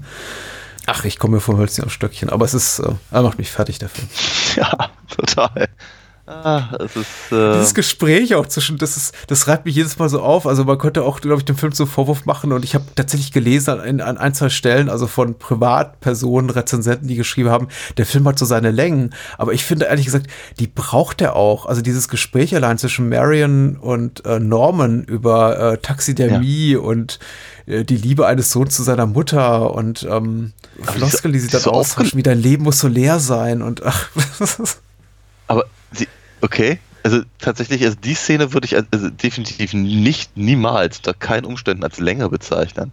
Ich auch nicht. Ja, also ich habe ich hab das Gefühl, das ist eine ganz, ganz wichtige äh, Szene, die eben auch nicht, nicht nur die Figuren halt äh, und ihre Konstellationen in irgendeiner Form erklärt, sondern eben auch, ist, es ist wiederum ein Wechsel, hm. also ein, ein, vermeintlicher Wechsel in der, in der, in der filmischen Struktur und dem, dem, dem in dem Genre, in dem wir uns bewegen, aber gleichzeitig ist sie eben auch so, sie ist so aufgeladen. Mhm. Ne? Also mit, ich, ich, bin, ich bin nicht ganz sicher, ob sie, ich, eigentlich nicht unbedingt sexuell aufgeladen, das, das, das nicht, aber emotional schon. Ähm, ob das halt irgendwie so ein bisschen, so ein bisschen was Ängstliches ist, eben mit, mit diesen komischen ausgestopften Tieren mit ihren toten Augen, mhm. äh, oder eben Norman, der eben deutlich zu viel Dinge einer völlig Fremden erzählt. So ein bisschen ja. Fremdschämen und oder, oder, oder sie, die eben eigentlich ganz andere Sorgen am, am Hacken hat, als nur ausgerechnet das Muttersöhnchen, das da vor ihr sitzt. Äh, aber sich gleichzeitig dabei offenkundig entspannt. Ja. Weil sie sich eben nicht mit ihrem, ihrem eigenen Kram auseinandersetzen muss. Und all das, also das, ich finde die, find die Szene total faszinierend und, und, und total mhm. wichtig. Ja, das hat sowas, äh, schizophren geht es vielleicht auch zu weit, aber sowas Doppelbürdiges, äh, das, was du gerade beschreibst, äh, empfinde ich eben auch so massiv so und beunruhigt mich eben auch so. Einerseits hast du eben diese, diesen Wunsch auch für Marion, dass sie jetzt quasi in, einer La in eine Lage gerät, in der sie sicher ist, in der sie vielleicht auch mal, wenn es auch nur kurzzeitig ist, geschützt ist vor dieser Bedrohung durch Gesetzeshüter, die auf der Spur sind, diesen, diesen Highway-Polizisten oder ihr, ihrem mhm. Chef, der, der rausbekommt, dass sie das Geld gestohlen hat und so weiter und so fort. Einerseits will man ihr diese Sicherheit bieten, andererseits ist da eben dieser Typ, den wir nicht genau durchschauen, der ja. auch immer das Gespräch in so Richtungen bringt, die unangenehm sind. Da kommt eben noch klar dieses etwas, ja, du, du hast recht, da ist, da ist nichts wirklich Sexuelles, aber ich glaube schon, dass auch als Zuschauer im Jahre 1960 man schon so die, die Konvention, nach denen ein Film dieses Genres funktioniert, irgendwo im Kopf hat.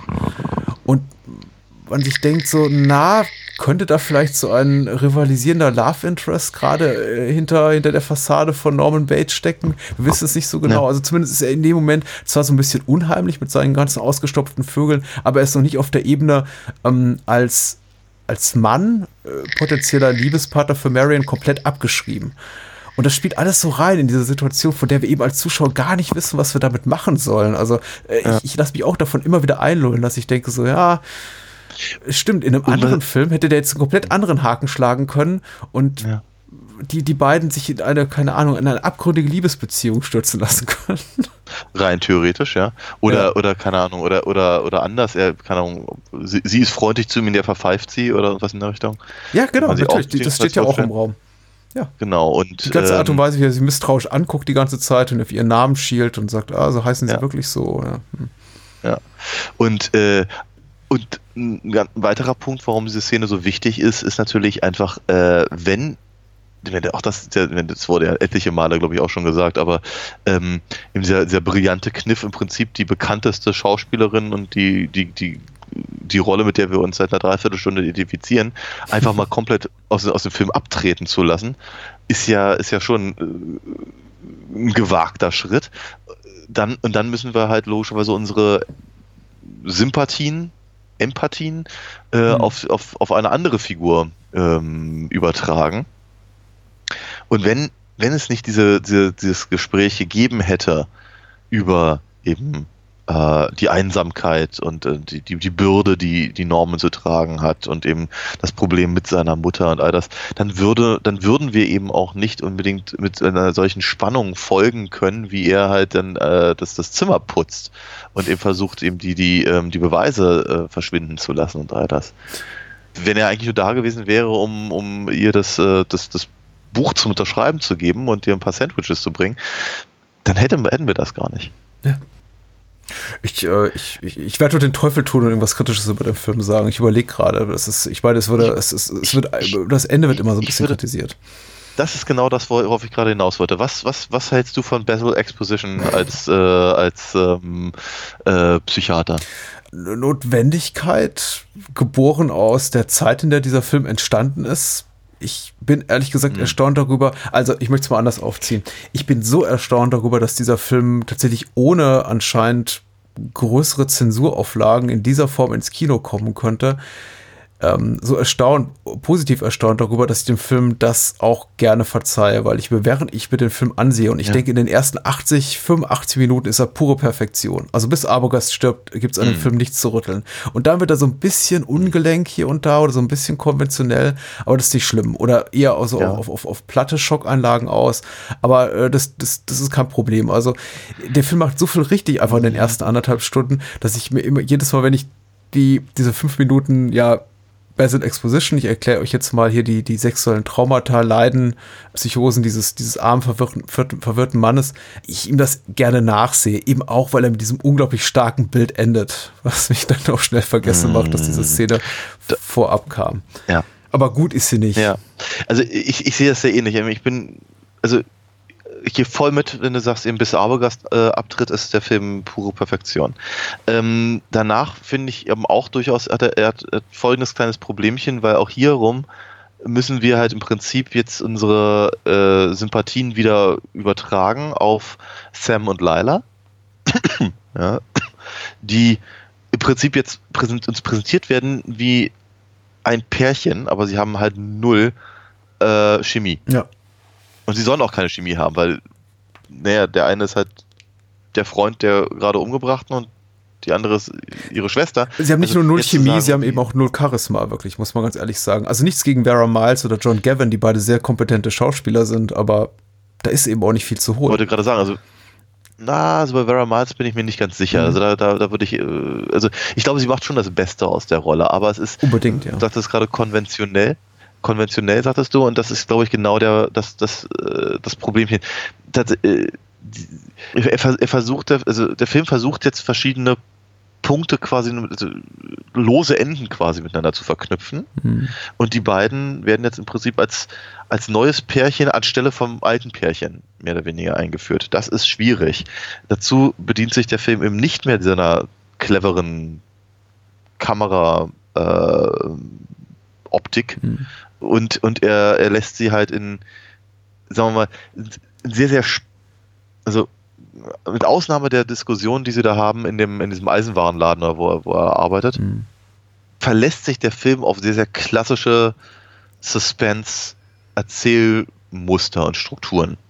Ne, so dieses, können sie in das Zimmer reingehen oder nicht? Mhm. Wo ist Norman? Der eine guckt um die Ecke, die andere schlüpft schon mal durch. Diese, diese ganzen Sachen. Und das ist, äh, das, das, das, das siehst du halt in jedem x-beliebigen Krimi, der versucht Hitchcock zu sein. Nicht, dass Hitchcock das nicht selbst auch gemacht hätte, mhm. aber eben auf einer anderen Ebene. Und wenn er, wenn er, wenn man das halt äh, vergleicht mit dem, also für sich allein genommen würde das super funktionieren, aber wenn man das eben vergleicht mit den anderen, äh, dem anderen Zeug, was wir halt vorher gesehen haben, muss es notgedrungenermaßen ein bisschen abstinken. Aber ich finde trotzdem, dass der Film sich auch an der Stelle wieder ein bisschen fängt, weil wir einfach die, äh, eben die, die, die Tatsache, also wie Vera Miles im Prinzip dann das, das, das äh, Batesche Anwesen, das, das, das Herrenhaus da durchsucht, ist schon sehr spannend. Und dann eben äh, gepaart mit den Schnitten zu, zu, ähm, zu Sam, der mit, mit, mit Norman da äh, diskutieren möchte und äh, Anthony Perkins da also was, was auch immer er da mit seiner Kauleiste anstellt, aber eben er wirkt sehr ungehalten, alles in allem. Mhm. Ähm, das ist, das, das ist, das ist, das ist schon wieder, das ist schon, das ist schon sehr, sehr spannend. Auch, ich finde auch sehr, sehr cool tatsächlich, wie, wenn, wenn eben zu den beiden halt in dem, in dieser, was in der Rezeptionszimmer da ja. geschnitten wird, wie, äh, wie uns eben nicht die gesamte Geschichte präsentiert wird, sondern praktisch immer nur, nur, nur bruchstückartig da reinge, reingesprungen wird, was eben parallel gerade funktioniert. Das heißt also praktisch was, was wir, was wir eben nicht sehen, während Vera Miles da im, im, im, im, im Mutters Zimmer spioniert. Ja. Das sehen wir eben auch nicht. Ja. Also Ne? Da, fehl, da, fehl, da, fehlen uns einfach mal komplett zwei, drei Minuten aus der Unterhaltung. Das heißt, die, die Unterhaltung ist an einem völlig anderen Punkt. Mhm. Was durchaus sehr verwirrend ist. Oder eben, äh, wenn, wenn, wenn die beiden dann anfangen, sich so ein bisschen zu prügeln und, und Norman im Sam eins, eins Aschenbecher oder was ist, äh, über, über, über eine Rübe, über die Rübe zieht, wissen wir eben nicht, was Lila eben gerade in dem Herrenhaus tut. Ja. Das ist ziemlich cool tatsächlich und, und, und sehr, sehr, sehr, auch sehr desorientierend dadurch. Ich glaube, den einzigen Vorwurf, den man dem machen könnte, ist, eben ja ko konventioneller. Es gehorcht eher halt den Stereotypen von ja, Thrillern im finalen Drittel, wo eben alles eskalieren muss und es dann am Ende eben zu einem großen Showdown Klar. kommt und in dem Fall tatsächlich nicht mit dem Tod des Schurken endet. Ähm, das ist immer noch sehr, sehr gut. Ich finde es hervorragend. Das ist hervorragend gespielt, hervorragend inszeniert. Das ist super spannend. Ich finde eben auch allein die Tatsache, dass wir eben dann von diesem äh, Sheriff äh, um den angeblichen äh, Doppelselbstmord der Mutter, die sich selber umgebracht hat und eben zuvor mhm. ihren, ihren, ihren Liebhaber wissen. Äh, in diesem Kontext finde ich es super, dass wir eben, wenn wir Norman Bates wieder sehen, der eben wirklich diese, diese fast schon arrogant lässige Art und Weise hat, wie er mit, mit der Sam plötzlich begegnet, also ein völlig anderer Typ ist, als ja. der, den wir zuvor im Film gesehen ja. haben und dadurch eben nochmal ja. äh, unsere Beunruhigung nochmal wächst. Ähm, das ist alles spitze gemacht. Das hätte ein, fähiger, ein unfähigerer Regisseur als Hitchcock und sein Autor Stephanos waren so, so, so nicht hinbekommen. Aber es ist eben hm. wenig überraschend, möchte ich sagen. Ähm, der Film hat eben nicht ja. mehr diesen, diesen, diese, diesen großen Schockmoment nochmal, wie er ihn zuvor hatte. Und ähm, so, eine, so eine mumifizierte Puppe im Stuhl sieht gruselig aus, aber es ist eben am Ende des Tages eher Geisterbahn als große Thriller-Kunst. Ja. Ähm, aber wie gesagt, es und ist, dennoch, ich, das ist und dennoch, es, es soll nicht rüberkommen, als ob ich, ich, ich finde den Film ganz, ganz nah an der Perfektion. Aber wenn. Und dennoch, ja ich möchte den Satz gerade reinhauen, entschuldige bitte, aber und dennoch ist die mumifizierte Mam Mama da äh, für deine und meine schlaflosen Nächte als, als, äh, ja, als ja, Kinder, natürlich. Teenager verantwortlich. ja? Auch wenn es, ja, weil, ja, und ja, natürlich, ich meine, nochmal, die Klasse erreicht es nicht, die wir vorher haben. Äh, aber, aber für sich allein genommen ist das eben, ist auch das super effektiv und super gut. Und auch, auch wenn, wenn Norman dann eben reinkommt mit seinem, mit dem, mit diesem Blümchenkleid und der, und der schlechten Perücke mhm. und so, das ist, das ist schockierend. Das ist immer noch schockierend. Auch wenn man weiß darum und auch ein bisschen darauf hofft, dass es jetzt bald mal kommt, hat, hat das eben ähm, einen, einen, einen, einen nicht zu unterschätzenden Stellenwert, auch filmhistorisch. Ja. Und, und dennoch ist es natürlich nicht vergleichbar mit, dem, mit, den, mit den anderen Sachen, die wir vorher hatten. Aber und an der Stelle ist es dann für mich dann wieder ein bisschen schwierig, eben gerade, und das war ja eigentlich die, die ursprüngliche Frage, eben den Psychiater einzuschätzen. Ich weiß, als Kind war ich ihm wahnsinnig dankbar. Also Kind, Jugendlicher. So. Weil, ich meine, was, was, was, was diese 10-Minuten-Szene da, da tut, oder 12 Minuten, sie nimmt ja komplett den Drive raus. Ja. ja. das Adrenalin pumpt, äh, äh, du kannst gar nicht fassen, was du jetzt irgendwie die letzten 50, 60 Minuten äh, oder 70 äh, erlebt hast. Auf einmal sitzt dann da eben äh, die, die, die Mutter, die wir eigentlich ja noch für den Mörder gehalten haben, eben in, dem, in diesem Stuhl im, im, im Keller und Norman hatte, hatte halt eben diese, diese Perücke auf. Und dann steht da auf einmal dieser, dieser Mensch, ja, dem wir nie begegnet der, der, sind. Der, der Stock, ja, der, ja, der Stock-Character mhm. und erzählt dir was vom Pferd, dass sie eben, eben, eben gerade, wo die, wie du so schön gesagt hast, die, die, die Luft aus dem, aus dem Kino rausgelassen wurde, weht jetzt, weht jetzt noch ein lauer Wind halt durch. Ja, und trotzdem, als wir, ich, ich war ihm aber dankbar, um das halt alles in irgendeine Form, in eine, eine, in, eine, in, ein, in ein Konstrukt, in ein, ein, ein Realitätskonstrukt im Prinzip zu packen, dass ich, dass ich, dass ich greifen kann. Alles andere hat mich, hat mich, hat mich umgeworfen. Mich sehr verwirrt. Mhm. Oder sehr, sehr, äh, auch durchaus sehr unangenehm berührt. Und jetzt haben wir halt einen, der mir erklärt, wie die Sache wirklich läuft. Damals fand ich es total notwendig, weil ich glaube, ansonsten wäre ich mit noch weniger geschlafenen Nächten da raus. Damals ist ein gutes Stichwort. Heute ja. finde ich es wirklich schwierig. Und da hast du völlig recht, das funktioniert nur deswegen, weil wir halt dieses Wunder, diese wundervollen letzten zwei Minuten haben. Mhm. Und äh, damals ist ganz wichtig, denn ich gebe dir, ich pflichte dir da auch bei, ich habe das damals nie bewusst als Stören empfunden, sondern nur als den Epilog, den der Film wahrscheinlich benötigt hat. Und mein kleines jugendliches Gehirn konnte eh nicht packen, was da gerade passiert ist. Das geht mir natürlich auch heute in äh, höherem Alter und in, weiß ich, einfach aufgeklärteren Zeiten, möchte ich mal sagen, anders. Ich glaube, die Szene macht sich nicht lässt sie nicht zu Schulden kommen. Sie ist handwerklich tipptopp und ich glaube, das, was man einfach tun musste, um so einen Film zu dem Ende zu bringen, dass er uns eben beschert dann und äh, auch mit dem wirklich tollen, eindrucksvollen letzten Bild äh, endet mit äh, Norman Bates und äh, der, der Stimme seiner Mutter aus äh, als Voice-Over und er guckt dann nochmal in die Kamera und dann diese Überblende mit dem mumifizierten Schädel und es ist alles äh, wu- wunderbar und lässt einen auch den, den, den, den, Quatsch vorher vergessen. Es wirkt, es ist nicht, es ist nicht schlecht, ich möchte sagen, es ist unzeitgemäß und das kann man ja in dem Film auch mitnichten zum Vorwurf machen. Das ist auch genauso, als wenn man sagt, ja, Klar. äh, vom Winde verweht ist schon so ein bisschen rassistisch. Ja, klar ist der rassistisch, aber der wurde eben auch 1939 äh, auf die Kinozuschauer losgelassen. Natürlich erfüllt er nicht mehr unsere heutigen Standards an Political Correctness und natürlich erfüllt Psycho nicht mehr unsere heutigen Standards an, ähm, an äh, zeitgemäßen äh, Aufklärungsstandards über sexuelle Identitäten und äh, Psychosen. Es ist heute ein, ein, ein, ein, ein Kommentar wie der des Psychologen am Ende, wie ähm, These were crimes of passion, not profit, wirkt natürlich auch heute fast Ja. lächerlich. Ähm, vor allem auch nochmal diese, diese Zwischenfrage des ermittelnden Polizisten dann am Ende so, ja, wie, der wollte das Geld gar nicht oder was? Ähm, ist so, ja, Äh. aber wie gesagt, 1960, 2019 fände ich arg herablassend und auch falsch, äh, vor allem, also zumindest wenn man es ein bisschen aus einer äh, etwas äh, zurückgenommen äh, filmanalytischen, filmhistorischen Historikerperspektive betrachtet, zu sagen, es ist eine schlechte Szene. Es ist eine unzeitgemäße Szene, aber es ist trotzdem, sie hat ihre Berechtigung. Ja, ich glaube, so kann man das stehen lassen. Durchaus. Wobei mir war, ich, mir war so, als hätte ich irgendwann mal gehört, dass diese Szene eigentlich ursprünglich nicht im Drehbuch war und sie nur reingenommen worden sei auf Druck von, was ich, Hayes und Konsorten. Ich konnte aber das jetzt in der Recherche nicht nochmal finden, von daher mag ich es auch einfach mir eingebildet haben. Vielleicht nochmal das Truffaut-Hitchcock-Interviewbuch lesen.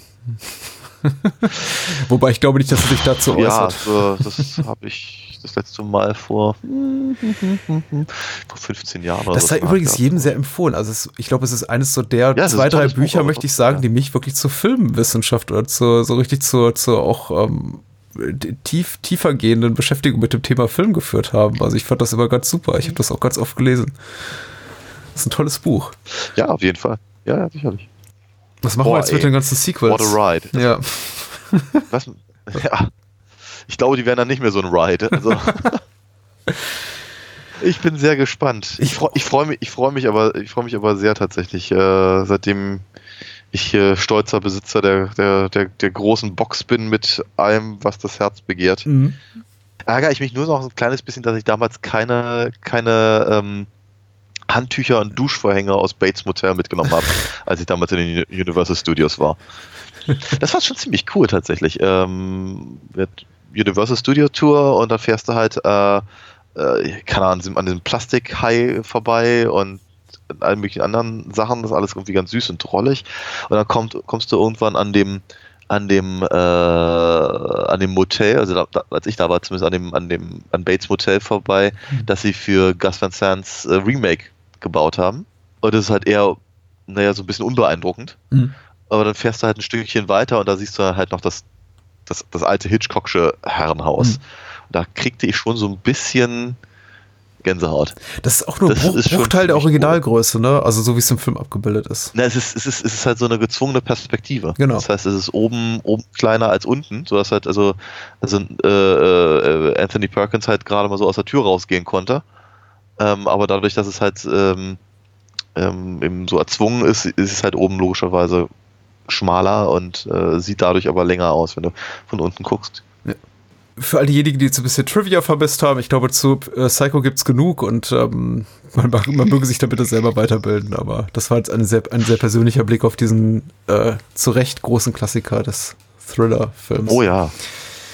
Wir wissen noch Ja. gar nicht, was wir nächstes Mal machen, aber wir überlegen uns was Schönes. Vielleicht reden wir wieder über Psycho, Psycho 2 zum Beispiel, oder auch nicht. Mal Möglich. gucken. Ja, Möglich. mal gucken. Ja. Ja. Ach, wir haben, wir haben noch so viele andere Sachen im Petto. Mhm. Und was, und was kriegen wir schon hin? Bis dahin, danke fürs Zuhören. Adios. Eine gute Nacht wünsche ich. Bye bye.